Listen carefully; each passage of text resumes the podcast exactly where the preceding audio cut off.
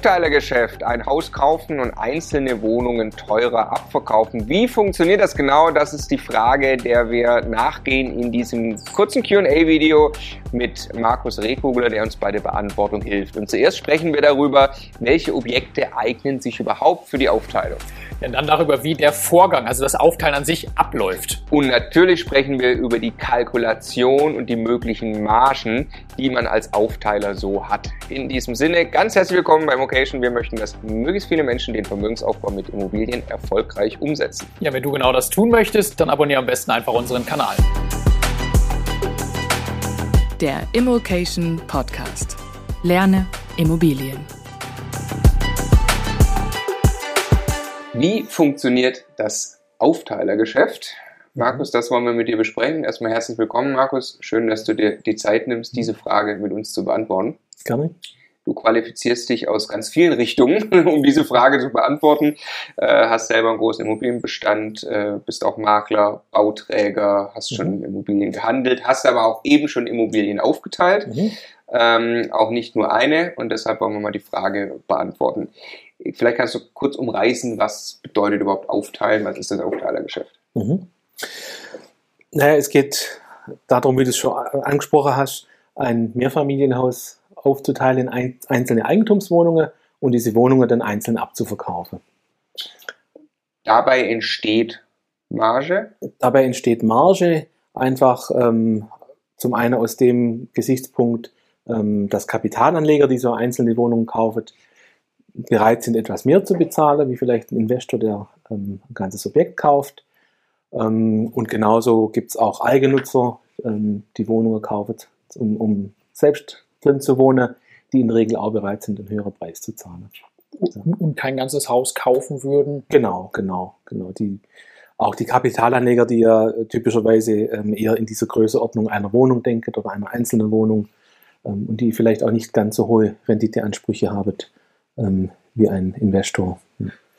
Lass uns mal kurz einen Schritt zurückgehen. Warum kann ich nicht einfach hingehen? Ich habe das Haus und die Wohnung einzeln verkaufen. Warum muss ich aufteilen?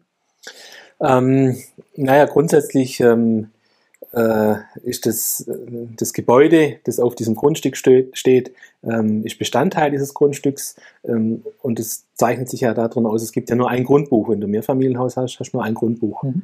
Ähm, es gäbe durchaus noch andere Varianten, dort mehrere Eigentümer einzutragen für verschiedene Wohnungen, ja. Mhm. Aber ähm, die einfachste Variante ist natürlich, äh, das in Wohnungen aufzuteilen.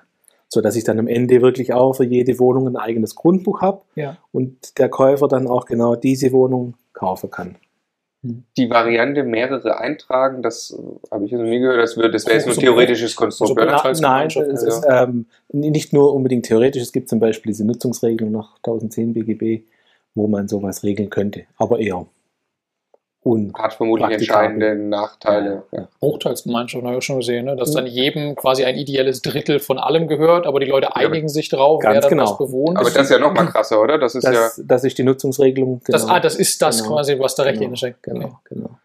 Okay, so, dann fangen wir eben vorne an. Welche Objekte eignen sich grundsätzlich, wenn ich jetzt danach suche, ich will das selbst umsetzen, mhm. was müsste ich suchen? Also ein Kriterium aus meiner Sicht ähm, ja, ist der Zustand vom Objekt. Wenn ich so ein Objekt kaufe und teile es auf und verkaufe die einzelnen Wohnungen, dann möchten die Käufer ja im Prinzip äh, ja, mal, eine fertige Wohnung, äh, wo es keine großen Instandhaltungsstaus gibt. Mhm. Ja. Ähm, also beispielsweise, äh, ich verkaufe einzelne Wohnungen im Haus ähm, und als allererstes steht mal an, dass man die Heizung neu machen muss. Kann man machen, gibt es auch, aber ist, ist vielleicht nicht so praktikabel. Ja. Weil du eher beim Verkauf an den Endkunden. Genau, wenn ich an den Endkunde gehe. Also entweder wirklich Kapitalanleger, genau. der keinen Stress haben will, genau. oder jemand, der einzieht. Genau. Äh, aber du könntest jetzt auch einen schlechteren Zustand kaufen und die Heizung nur selbst machen. Genau, das meine ich. Also das Objekt muss mal grundsätzlich vom Zustand so sein oder ich muss es einfach selber noch äh, sanieren oder instand ja. halten. Fertig machen. Bis es fertig ist, ja. Genau. Okay, gibt es äh, eine bestimmte Größenordnung? Also macht das Spaß bei einem Drei-Mehrfamilienhaus? Hm, du sprichst natürlich unter Umständen an andere Kunden an. Ähm, so ein Dreifamilienhaus macht mal eher Sinn auch für, ähm, für Eigennutzer. Ähm, da kann das ganz interessant sein. Und natürlich ist es so, ähm, der Aufwand des Aufteilens selber, das sprechen wir nachher noch drüber, ist im Wesentlichen ja der gleiche, ob ich jetzt äh, drei Wohnungen aufteile oder ob ich äh, 20, 30 Wohnungen mache. Ja. Ähm, der Arbeitsaufwand ist nahezu dasselbe. Ja. Wie, wie, wie sieht der Markt da aus mit Aufteilerobjekten? Ist das, gibt es da noch viele, wenn ich danach suche? Also es gibt äh, speziell bei mir in der Region sehr wenig, was sich eignet, ähm, um aufgeteilt zu werden. Es gibt äh, inzwischen ja das Problem in, in, in Großstädten, dass es äh, diesen Milieuschutz gibt, wie beispielsweise in Berlin oder Hamburg, mhm. wo die Aufteilung, München auch genau, wo die Aufteilung ja äh, nicht mehr zulässig ist oder nur mit einer speziellen Genehmigung zulässig ist. Ähm, drum, ja, so in der Objektakquise vielleicht nicht ganz so einfach im Moment. Was steckt dahinter? Warum möchte man das verhindern, dass aufgeteilt wird? Ähm, letztendlich äh, im Prinzip soll verhindert werden, dass, dass diese Wohnungen abverkauft werden und dass äh, Eigennutzerkündigungen folgt. Das ist eigentlich so da. Man möchte eine Vermietung halten. Genau. Ah, weil, okay, weil dadurch, weil ich nehme ein Haus, da sind zwölf Mieter lange Zeit drin, jetzt teile ich das auf, verkaufe das an zwölf andere Leute Genau. und die machen alle erstmal eine Eigenbedarfskündigung und dann zieht danach äh, irgendwie der Professor ein, wo vorher Genau. eigentlich jemand gewohnt hat, der förderungsbedürftig war. Genau. Ja. Genau. Wir haben ja grundsätzlich erstmal ähm, ähm, dieses Verbot der Eigenbedarfskündigung, Hm. wenn ich äh, Bei Milieuschutz. meinst du? bei Milieuschutz, genau, und das Label verhindert wird. Also gibt es äh, architektonisch, also Grundriss und so weiter, noch Dinge, die, die wichtig sind, worauf ich achten muss, wenn ich aufteilen möchte? Mm, Also Voraussetzung für eine Aufteilung ist, dass die Wohnungen alle in sich abgeschlossen sind. Ähm, Das heißt, jede Wohnung braucht innerhalb der Wohnung ein Bad und eine Küche. Ähm, Es muss ein Abstellraum vorhanden sein. Das ist von Bundesland zu Bundesland ein bisschen unterschiedlich geregelt. Ähm, Also sagen wir mal so, äh, die gängigen Objekte am Markt eignet sich in der Regel zum Aufteilen. Ja. Die gängigen normalen Die Wohnmehrfamilienhäuser. Mehrfamilienhäuser, ja. Was wäre jetzt, also zum Beispiel ein Hotel, da Mhm. hätte ich sehr viele kleine Wohnungen eh schon, äh, Mhm. quasi Zimmer, aber da habe ich zum Beispiel keine Küche drin. Eine Küche könnte man ja relativ einfach nachweisen. Also es reicht ja im Prinzip eine Kochnische oder die, also die Möglichkeit, sowas überhaupt zu installieren. Okay, aber dann würde man sehr kleine Wohnungen dann abverkaufen, wenn man es verkauft. Ja. Mhm. Okay, aber dafür wird es wahrscheinlich auch einen Markt geben Gibt es vielleicht. vielleicht einen Markt? Gibt's, ähm, also es gibt ja durchaus Hotels auch, die als Eigentum verkauft sind, in dem Fall Teileigentum, kein Wohnungseigentum, aber auch das ist ja ein gängiges Modell. Ah, okay, dass die Zimmer einzeln verkauft im Hotel, aber dann habe ich eine Art Betreibermodell. Genau, ganz Okay, genau. okay, ja, ja, verstanden. Okay, dann lass uns mal Schritt für Schritt, wie läuft eine Aufteilung ab? Mhm. Mm, Also zunächst mal braucht man die sogenannte Abgeschlossenheitsbescheinigung. Die bekommt man beim Bauamt. Da wird praktisch, sagen wir einfach gesagt, bescheinigt, dass jede Wohnung für sich abgeschlossen ist, dass sie eben die Voraussetzungen erfüllt als Wohnung. Ähm, Und es wird in diesen Plänen, die man dazu anfertigt, gekennzeichnet, welche Räume zu welcher Wohnung gehören. Mhm. Ja, also wahrscheinlich die meisten Zuschauer haben schon mal so eine Teilungserklärung gesehen mit, mit Teilungspläne. Ähm, da sind ja meistens die Wohnungen entweder farblich gekennzeichnet oder mit Nummern gekennzeichnet, Mhm. wo man einfach sieht, na, das ist die Wohnung Nummer eins und das ist die Wohnung Nummer zwei und das ist die Abgeschlossenheitsbescheinigung. Mhm. Ja. Also man lässt zunächst diese Pläne anfertigen, kennzeichnet die Wohnungen, das sind die Aufteilungspläne, diese Pläne gibt man zum Bauamt und bekommt die Abgeschlossenheitsbescheinigung. Wer fertigt die an? Architekt oder, oder Die Pläne kann man theoretisch selber anfertigen. Also du kannst ganz einfach, wenn du alte Bestandspläne hast, ähm, mit Buntstiften und äh, Kugelschreiber Nummern reinschreiben, reicht vollkommen aus. Okay, und dass da aber jetzt nicht irgendwie doch noch eine Tür zwischen zwei Wohnungen besteht, das glaubt das Bauamt mir einfach. Da begeht keiner das Gebäude. Mm, Nein, ähm, das glaubte das Bauamt grundsätzlich, ja. Okay. Es ist so, ähm, ich habe festgestellt, in den letzten Jahren äh, schaut das Bauamt verstärkt auf die Genehmigungen. Also die schauen, ob das wirklich auch so genehmigt wurde. Mhm. Es wurde früher nicht so stark kontrolliert. Also ob der Bau, so wie er da steht, genehmigt wurde. Genau. Okay. Gut. Jetzt hast du die Bescheinigung. Dann ganz kurz einfach noch, äh, wenn die Grund, sind meistens die Grundrisse da, deiner Erfahrung nach, Ja, die man nutzen kann? in aller Regel ja. Wenn sie nicht da sind, müsste ich die zeichnen lassen. Ähm, achso, du meinst die, äh, die Zeichnungen, die Grundrisse? Ja. Ähm, ja, in der Regel kriegt man sie oder man kriegt sie beim Bauamt im Archiv. Ähm, Okay. ja, Und ja. dann Und ansonsten lässt man sie zeichnen. Ähm, Gibt es genügend äh, Dienstleister, die sowas anfertigen. Ja. Okay, wie geht's weiter? Genau, jetzt habe ich diese Bescheinigung ähm, und jetzt muss ich eine Teilungserklärung erstellen und die Teilungserklärung sagt im Prinzip, ja, wie wird, wie wird äh, das Gebäude aufgeteilt, ähm, welche Regelungen gelten unter den Eigentümern. Ähm, ganz wichtige Regelung ist natürlich auch äh, die, die Verteilung der Miteigentumsanteile.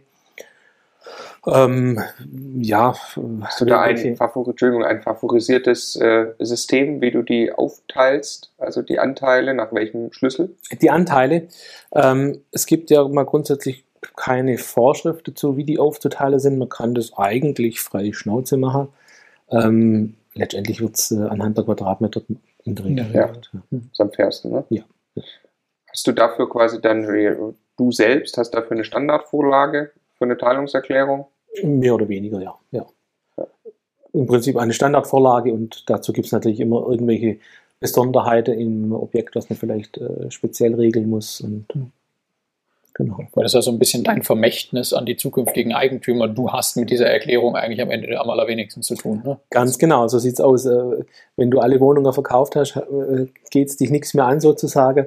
Ähm, aber im Zweifel die Eigentümer oder die Eigentümergemeinschaft, die hat dann mit deiner Teilungserklärung, die du da geschaffen hast, zu kämpfen unter Umständen. Ja. Genau, also machst du Ja. am besten Ja. für die eine saubere Arbeit. Ja. Ja, und du hast ja, wenn, wenn die eine saubere Ankaufsprüfung machen, wenn wir vorstellen, wir sind auf der anderen Seite, würden vielleicht eine Teilungserklärung lesen, wo man sagt, das ist aber komisch, da habe ich nachher nur Ärger, ja. wäre das dann negativ wahrscheinlich. Ne? Ja, ja, wenn wirklich Blödsinn drinsteht. Ja.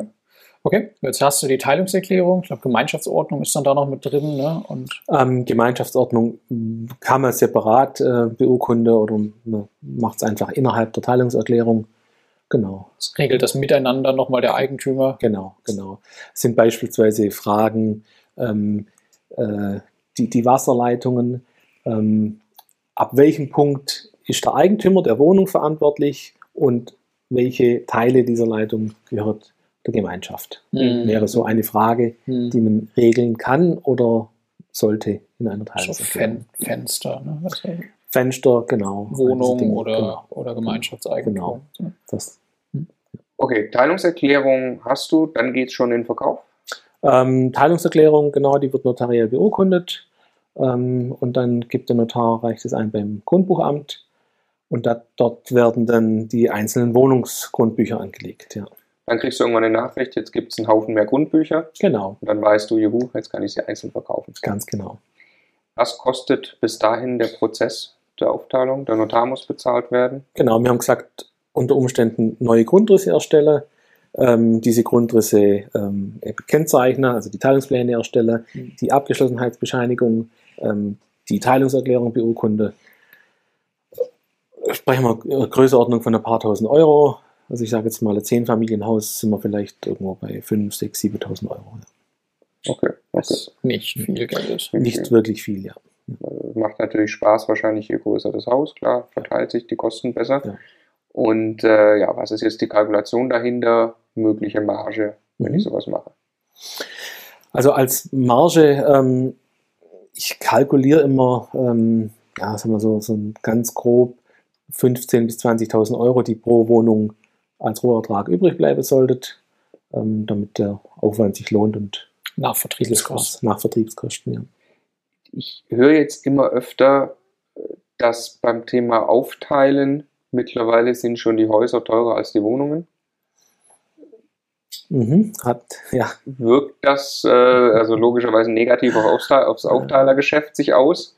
Ja. Warum ist das so? Weil ein Haus an, an sich attraktiver ist dann und Ja, die es Investoren ist- auch schon hohe Preise zahlen. ja, ja, es gibt tatsächlich äh, viele, sagen wir mal, Anleger oder Investoren, ähm, die auch auf der Suche sind nach, nach äh, größeren Mehrfamilienhäusern, ja.